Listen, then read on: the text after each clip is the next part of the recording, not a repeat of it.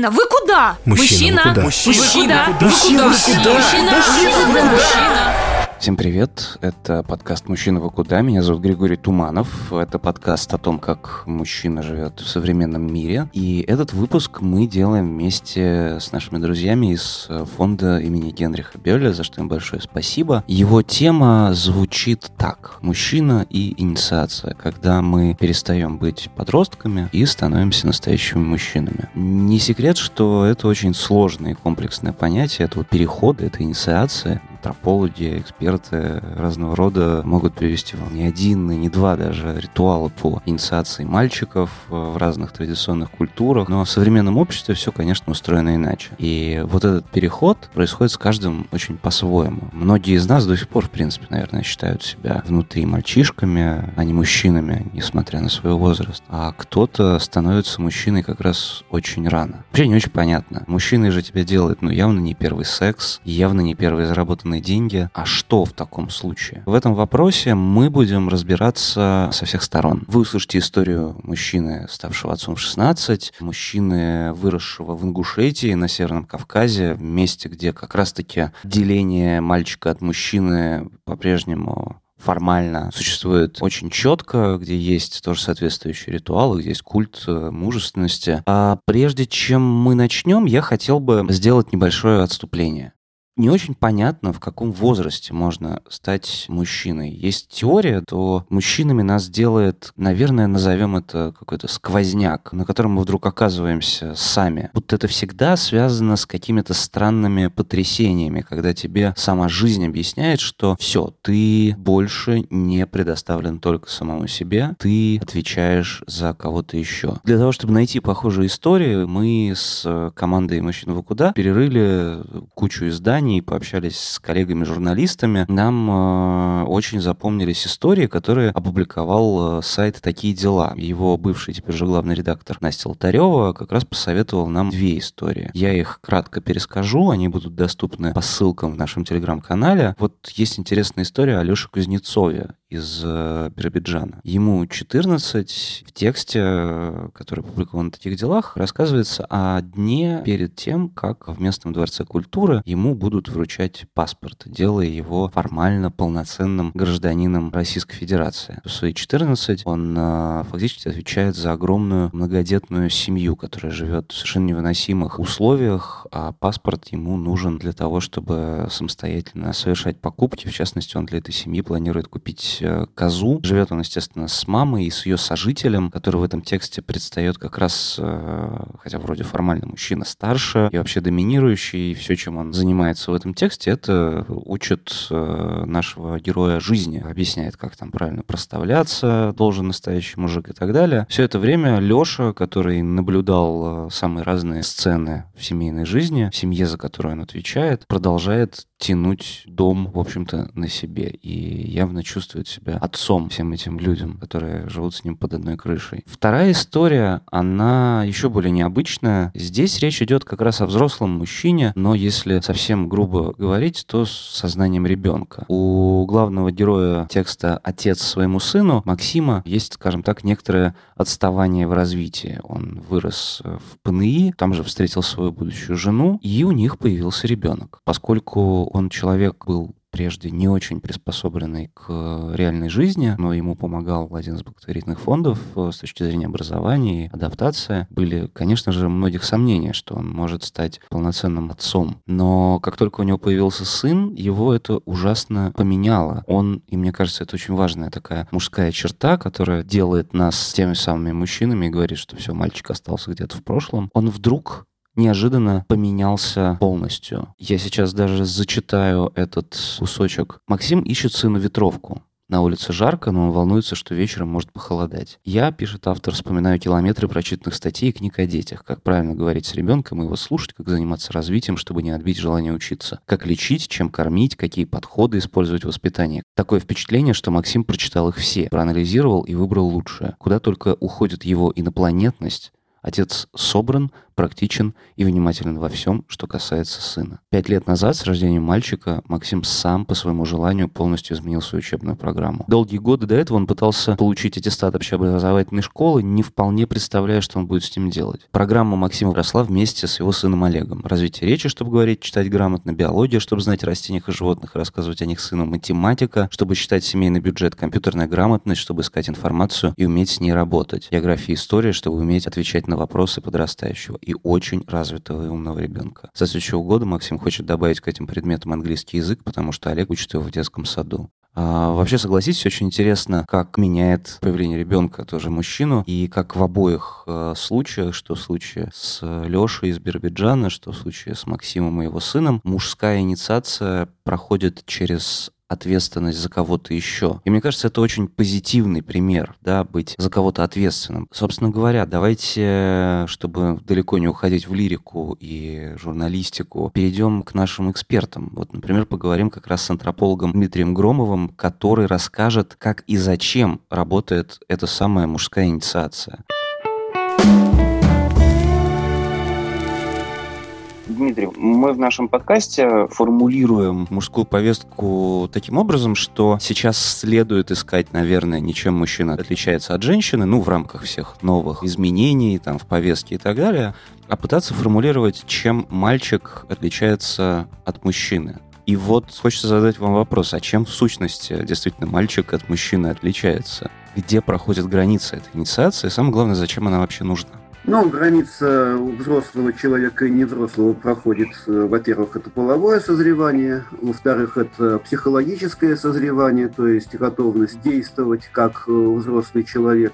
И в-третьих, это, конечно, социальное созревание, то есть наличие социальных возможностей, наличие определенных статусов, позволяющих человеку действовать именно как взрослый. Получение этих трех составляющих, оно не синхронно. То есть человек может быть например, очень взрослым психологически, но не иметь никакого возрастного статуса. В традиционных обществах существовал механизм синхронизации. Это возрастная инициация. Мы, мы все хотя бы понемногу знаем такие основные описания возрастной инициации – которые сводятся примерно к тому, что молодых людей специально собирают для вот этого вот возрастного перехода, и они централизованно, организованно этот вот возрастной переход совершают. То есть до этого они дети, после этого они уже взрослые. И взрослость выражается вплоть до того, что в некоторых случаях они все, закончив обряд инициации, хором, строем, вернее, идут э, жениться. То есть они сразу получают право создавать семью и создают семью. Но вообще этнографически это вот такая простейшая схема. Она сводится к трем частям. Это сегрегация, то есть отделение индивида от старого окружения и его разрыв с прошлым – Потом э, трансизия, или по-другому называется лиминальный период, то есть это пограничный период, промежуточное состояние между началом и концом. И инкорпорация – это последующее включение индивида в свою социальную группу, но уже в новом качестве.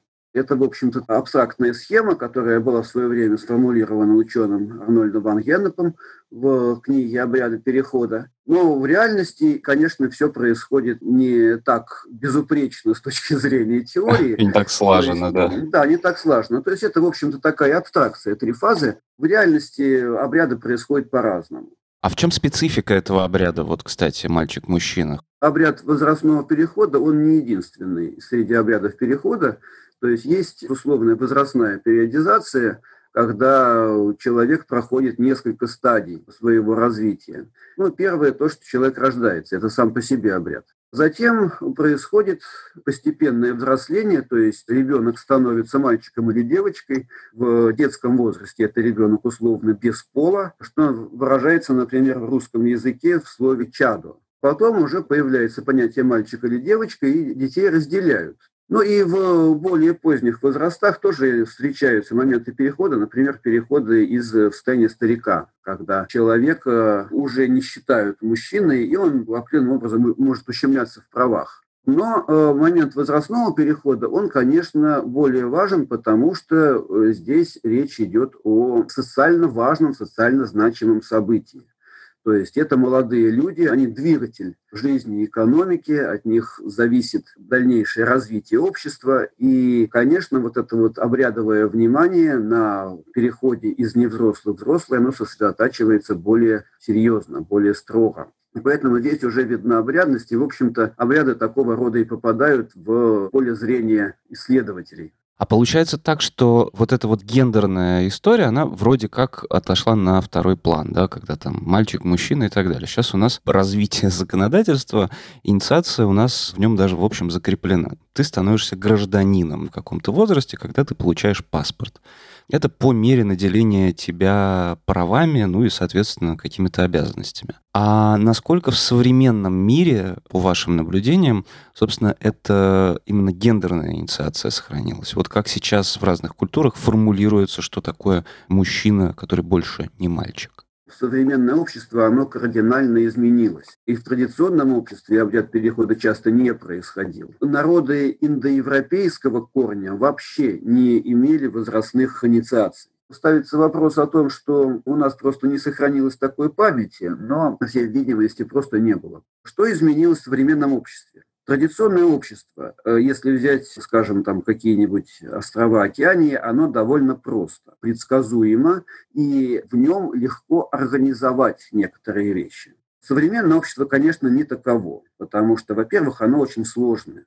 То есть это общество, в котором много людей, и которое сложно само по себе. И поэтому в современном обществе вот таких вот обрядов инициации нет и, в общем-то, быть не может по той причине, что их чисто технически сделать невозможно. Но что есть в современном обществе? Я считаю, что вот этот момент возрастного перехода, он размыт. Он происходит не одноразово, как в обществе традиционном, а происходит на протяжении примерно 10 лет, с возраста примерно от 17 до 27, ну, может быть, 30 лет.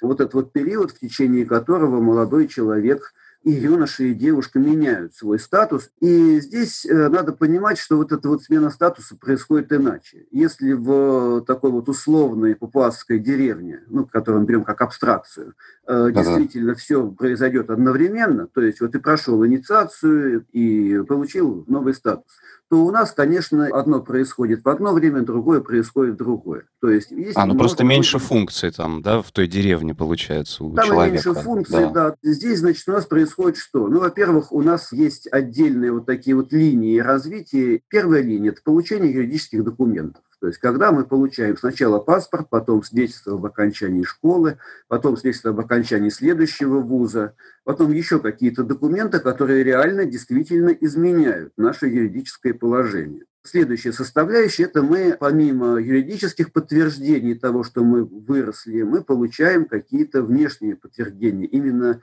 создание нашего имиджа. То есть взрослый мужчина, он выглядит несколько по-другому более важный момент. Третья вот такая вот линия, которая развивается независимо от первых двух и от последующих, это обучение. Человек должен приобретать какие-то навыки. И, наконец, есть очень важный момент. Человек должен развиться психологически.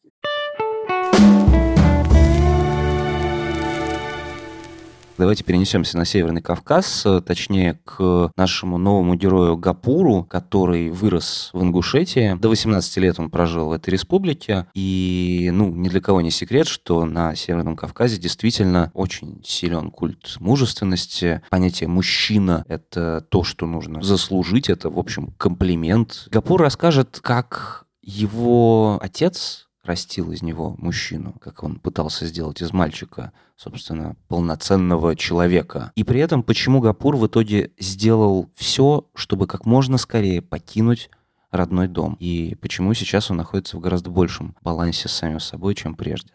Меня зовут Гапур, я родом из Республики Ингушетия. Я занимаюсь фронтенд разработкой в Москве и живу здесь около трех лет. Переехал сюда, потому что мне сложно было там найти свое место, найти свою работу. С малых лет грезил большим городом. Вырос в среднем таком ингушском селе, где там 20 тысяч человек.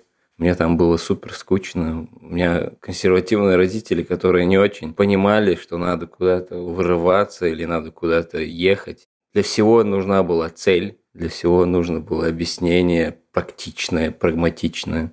Мечтая вырваться из Ингушетии, когда уехал из Ингушетии, первые пять дней у меня бессонница была, я не мог заснуть.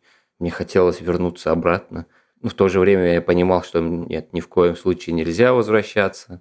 Это, мол, слабость. Кавказский мужчина в силу вот такой необходимости подчиняться старшему, у него период инициации намного длиннее, мне кажется.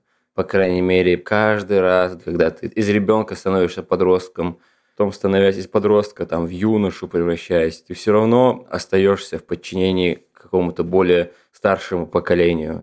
В какой-то период у нас в республике потеряли вот эту формулу, вот эту идею, когда мужчина должен пройти вот этот путь инициации. Раньше был обряд инициации, проводили ежегодные какие-то традиционные игры, где инициация мужская проходила. Да, это, наверное, такая примитивная форма, которая, мне кажется, после периода Советского Союза, где все было под корень убито, было навязано что-то, какая-то новая идея, замена этому не пришла, и люди потеряли вот этот переход, что ли, вот эту возможность перейти из юноши в мужчину, вот этот институт инициации.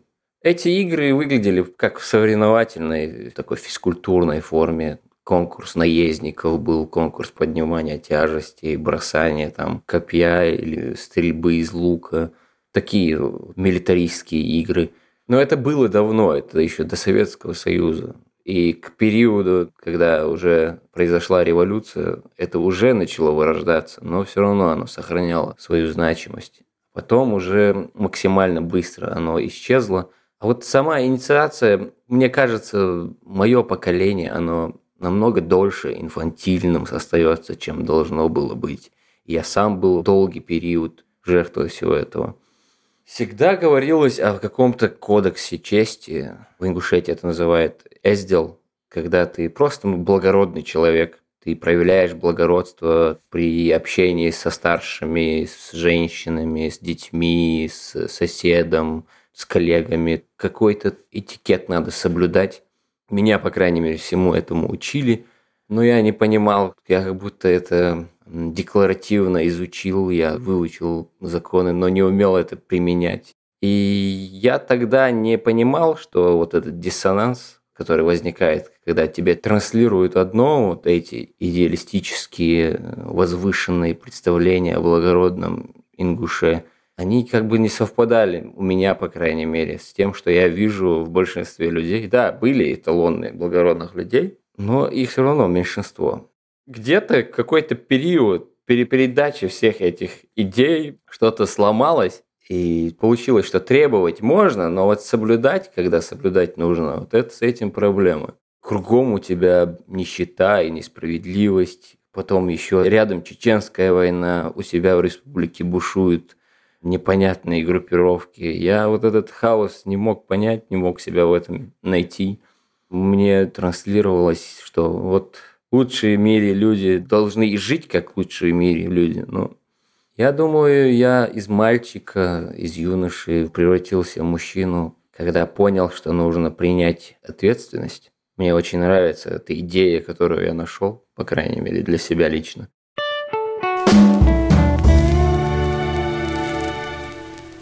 После Второй мировой войны возникла ситуация, когда, ну, грубо говоря, у молодежи стало больше свободного времени и больше денег. То есть общество стало достаточно богатым, с одной стороны, и с другой стороны, очень сложным. И появились действительно молодежные субкультуры, то, чего раньше не было. То есть, когда молодежь стала объединяться по каким-то признакам, которые ей интересны. И как раз вот эти вот сообщества стали одной из площадок, на которых стали вырабатываться качества взрослого человека. То есть молодые люди, общаясь, учились решать задачи, учились взаимодействовать, искали себе сексуальных партнеров и для брака. То есть вот таким вот образом современное общество сейчас разделилось на множество таких вот разных маленьких инициационных групп вот молодой человек, который входит сейчас в современный город, он оказывается в ситуации огромного выбора. Может быть, на фоне того, что вот так все размыто, мужское воспитание настолько мифологизировано сегодня? Потому что пойдете вы там, посмотрите на группу сообщества каких-нибудь, не знаю, патриотически настроенных граждан, они скажут, что там настоящий мужчина, тот, кто умеет стрелять из автомата, допустим, отслужил в армии или что-то еще. Другой скажет, что мужчина — это тот, кто умеет драться и там обеспечивать семью. Два вопроса, соответственно. Насколько вот это сегодняшнее мифологизированное отчасти представление, оно же все в прошлое смотрит, совпадает с тем самым прошлым, и вот из-за этой размытости мы так цепляемся за воспитание мужское. Сейчас моментом взросления воспринимается большей частью создание семьи и даже не создание семьи, а рождение детей. То есть люди по-разному называли собственный момент перехода. Это вообще-то интересная тема, как человек осознает свой возраст. То есть какой момент человек э, считает моментом окончания молодости и началом взрослого возраста. И, соответственно, окончанием детства и началом молодости. То есть это действительно индивидуально, у каждого это идет особым образом. И вы, конечно, очень правильно сказали, что нет какого-то единого стандарта маскулинности, то есть понятие о том, кто такой настоящий мужчина, оно в разных группах, в разных социальных слоях очень сильно различается. Конечно, это социально структурируемое такое явление. В общем-то, эти представления, они исходятся к единому целому. То есть мужчина – это делатель, мужчина – тот, кто берет на себя ответственность, тот, кто проявляет инициативу и, соответственно, достигает какие-то задачи тот, кто решает взрослые задачи. Вот так вот можно сказать. А, то есть раньше мужчина это было равно взрослый, в общем. Скорее, я бы сказал, человек, который решает задачи. Мы говорили о том, что есть, да, вот этот обряд, который, скажем так, отделяет мальчика от мужчины. Я так понимаю, если мы говорим абстрактно о каких-то прошлых э, временах, мальчика впервые берут, не знаю, на охоту, например, там учат действительно держаться в седле и так далее. Ну и все, и, соответственно, спрос с него другой, потому что кругом агрессивная среда, какие-нибудь там страшные, не знаю, джунгли, прерии, что угодно. Но сегодня же мы очень часто слышим, что все мужчины мальчишки в душе, есть такое явление, как кидалты, есть сочетание мужские игрушки и так далее. Вот с точки зрения вот этой прежней инициации, насколько, что называется, грешновато мужчине еще быть каким-то местом мальчишкой?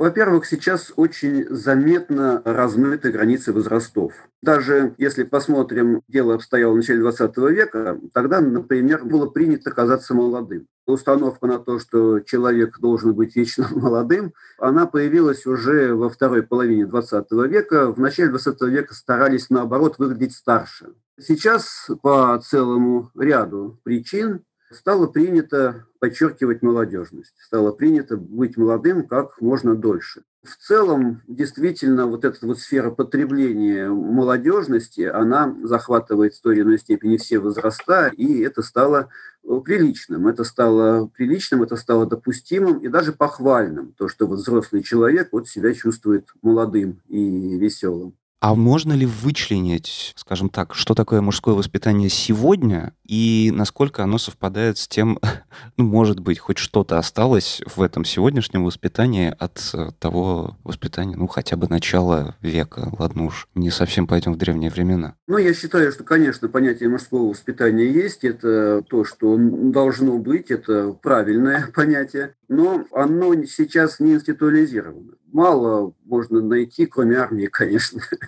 мужских сообществ, которые, собственно говоря, занимаются воспитанием централизованно. То есть это скорее какие-то клубы, какие-то группы, в которых руководят мужчины. То есть мы знаем, что большинство педагогов в школах женщины, то есть э, школьное образование – это скорее женское.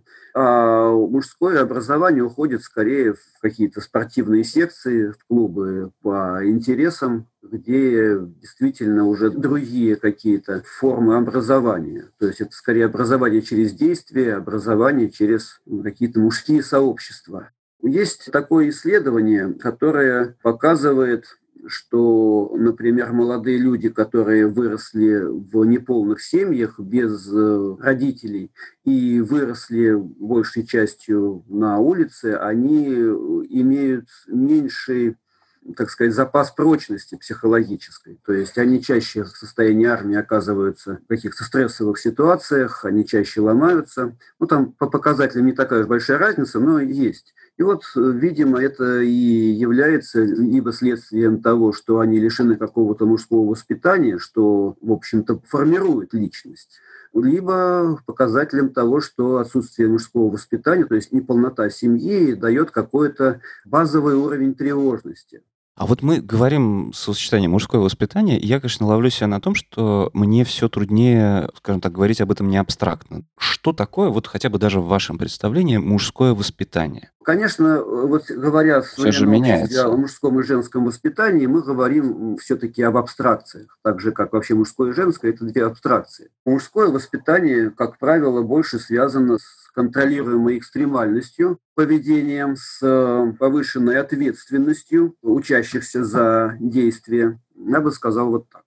А может быть, есть у вас, как у исследователя, какие-то три любимых вида инициации из прошлого, которые, как вам кажется, стоит встроить в сегодняшний день? Я говорю о мужской инициации, безусловно. Может быть, вы смотрите на них и думаете, вот, черт, это то, что нужно сохранить. Обряды перехода, как правило, строятся таким образом, что в них фиксируются ценные качества, которые будут нужны в новом состоянии, в новом статусе.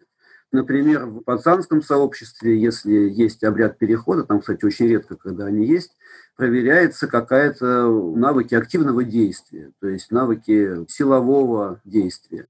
На мой взгляд, любой переход связан с частичным разрушением личности – то есть вот то, что часто встречается в традиционном обществе, то есть подчеркнутое такое вот разрушение личности, это вот такое правило, которое должен знать сейчас каждый человек, независимо от того, что мужчина он или женщина, то, что если ты хочешь достигнуть чего-то нового, ты должен пройти через состояние разрушения. Когда вот ты находишься в состоянии, ты ничего не понимаешь, не знаешь, что происходит, тебе тревожно, тебе страшно, но в какой-то момент ты начинаешь вдруг самоорганизовываться. Пока мы с вами говорим, э, я вдруг сформулировал какую-то для себя, наверное, такую, наверное, непреложную и, наверное, меньше всего подверженную изменениям части мужской инициации, что там сегодня можно считать мужчиной того, кто действительно прожил какой-то сильный кризис и выдержал. И действительно прошел через это каким-то да, да, другим человеком. Через потрясение. Это, ну, угу. раньше это конструировалось, то есть классический такой вот образец обряда перехода в Австралии. Значит, дети и женщины считают, что за пределами поселения живет чудище, которое пожирает людей. И чудище издает определенный звук. Вот у австралийских аборигенов есть такой инструмент трещотка. Вот он действительно замечательно воет, он так такой штуковина раскручивается, и он начинает постепенно, э, как вот мотор заводится, начинает выть. И вот это вот страшно, и, соответственно, приходят люди в масках, которые являются посланником этого животного, берут э, детей, мальчиков, которые должны стать мужчинами, женщины в ужасе, соответственно, через определенные тоже вот определенную депривацию, через испытания мальчиков уводят туда и показывают им, что вот это вот трещотка, когда воет животное, это не реальное животное, это трещотка, она воет вот так вот, мы тебе покажем, ты можешь сам покрутить. То есть мальчик понимает, что страшное – это не страшное. Вот пример того, как через страх, через э, символическое умирание мальчик э, становился мужчиной. Ну да, сейчас тебе просто говорят, что, не знаю, а сейчас тебе показывают ипотеку. Такое ощущение, да, что у всех мужчин, у всех мальчиков, кажется, вот чего-чего не меняется, это то самое чудовище за пределами деревни. А деревня при этом может быть что угодно. Микрорайон, родной город, квартира и так далее. Ну и все-таки в современном обществе это не только мальчик, но еще и девочка.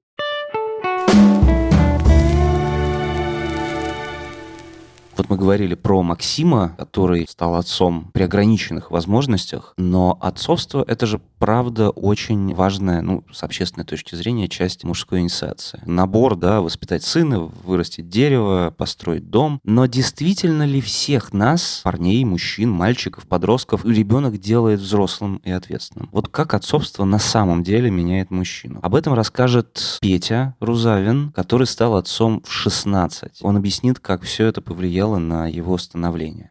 Меня зовут Петр Рузавин, я журналист, мне 29 лет, у меня родился сын, когда мне было 16. Я тогда в 11 классе ушел из школы в экстернат и работал. Мне казалось, что я вообще супер взрослый, я готовился к поступлению, работал редактором в журнале. Девушка на тот момент, с которой у нас был бурнейший школьный роман, в какой-то момент стало понятно, что она беременна. И я помню прекрасный момент, когда мы сидели в кафе, и стало понятно, что ну, по определенным причинам аборт, против, в общем, которого я на самом деле ничего не имею, но по определенным причинам стало понятно, что он в нашем случае не вариант.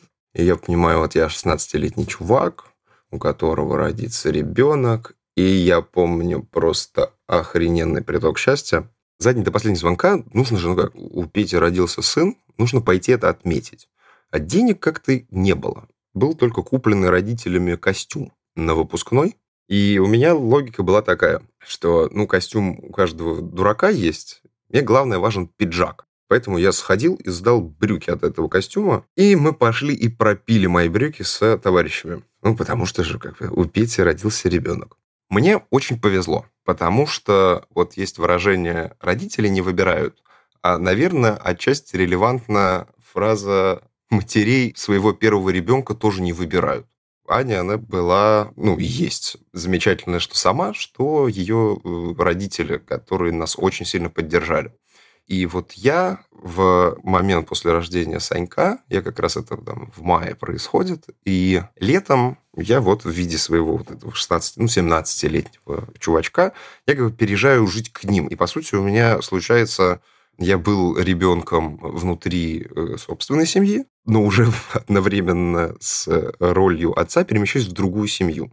И вот там начинаю жить в такой странной конструкции с Саньком, с Аней и с родителями Ани. В этот момент я помню, что я прекрасно осознаю. Ты одиннадцатиклассник, вот сейчас поступивший на первый курс, ты сам ребенок, и у тебя есть ребенок. И я придумываю концепцию как она, мне кажется, очень стройную. Я ее для себя назвал «Целевая программа «Взрослеем вместе». Ну, то есть я не буду строить из себя никакого гения, я вместе с мелким буду познавать мир. Вот, потому что я о нем ни хера не знаю, он тоже ничего про него не знает. И вот мы вместе окунемся в эту отличную авантюру. Поэтому у меня была очень всегда приятная сторона отцовства. В том плане, что, конечно, это там ответственность и прочее, но мне никогда не думал о том, что, блин, где же там, не знаю, найти ради него там кусок хлеба или все остальное поскольку я в целом сам тоже оставался в позиции ребенка, то я, слава богу, был избавлен от этих ужасов взросления. Но при этом, конечно, это не было так, что я как это сбагрил своего ребенка на других. Нет, я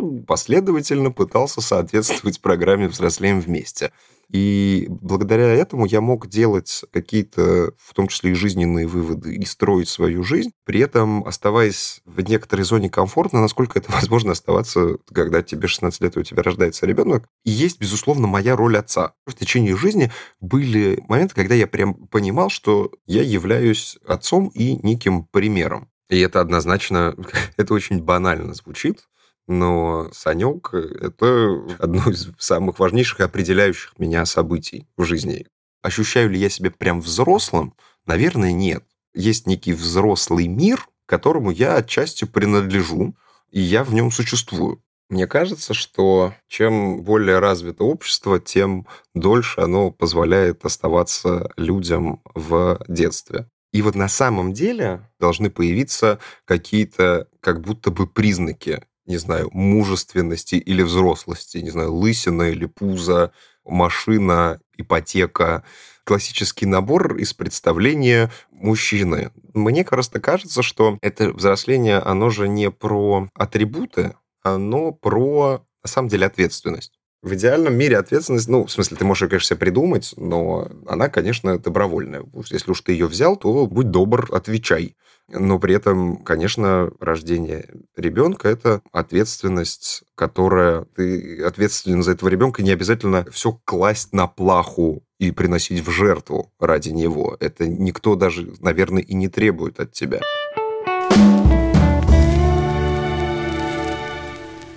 Что ж, вот таким был наш выпуск о мужской инициации. Надеюсь, вам было интересно слушать истории наших героев, эксперта Дмитрия про пацанчиков, австралийских аборигенов, Гапура об Ингушетии, Петя отцовстве в 16. Боже, как это вообще может быть? Собственно, Надеюсь, что вы услышали что-то, что поможет вам самим объяснить понятие мужчина для вас же. Просто хочется еще раз напомнить, что, да, безусловно, мужчина — это ответственность за кого-то еще, при этом из-за себя тоже. Потому что если ты не будешь заботиться о себе, если ты не будешь выражать свои эмоции, заниматься своим здоровьем и делать то, что тебе хорошо, не то, что ты воспринимаешь как миссию, на которую тебя возложил кто-то еще, но, в общем, тем тебе будет лучше, потому что это, в конце концов, тоже ответственность перед своими близкими, быть здоровым, счастливым, человеком. Я же еще раз хочу сказать спасибо фонду имени Генриха Бёля в России, который нам очень помог э, в организации этого выпуска. Напомню, что читать нас можно в телеграм-канале. Там же мы опубликуем те самые истории, о которых я упоминал выше, э, из э, издания «Такие дела». Они, поверьте, очень интересны. Их очень любопытно читать целиком. Я же напомню, что это был подкаст «Мужчина вы куда?». Меня зовут Григорий Туманов. Не теряйтесь, дорогие мужчины в современном мире. Все будет хорошо. Пока.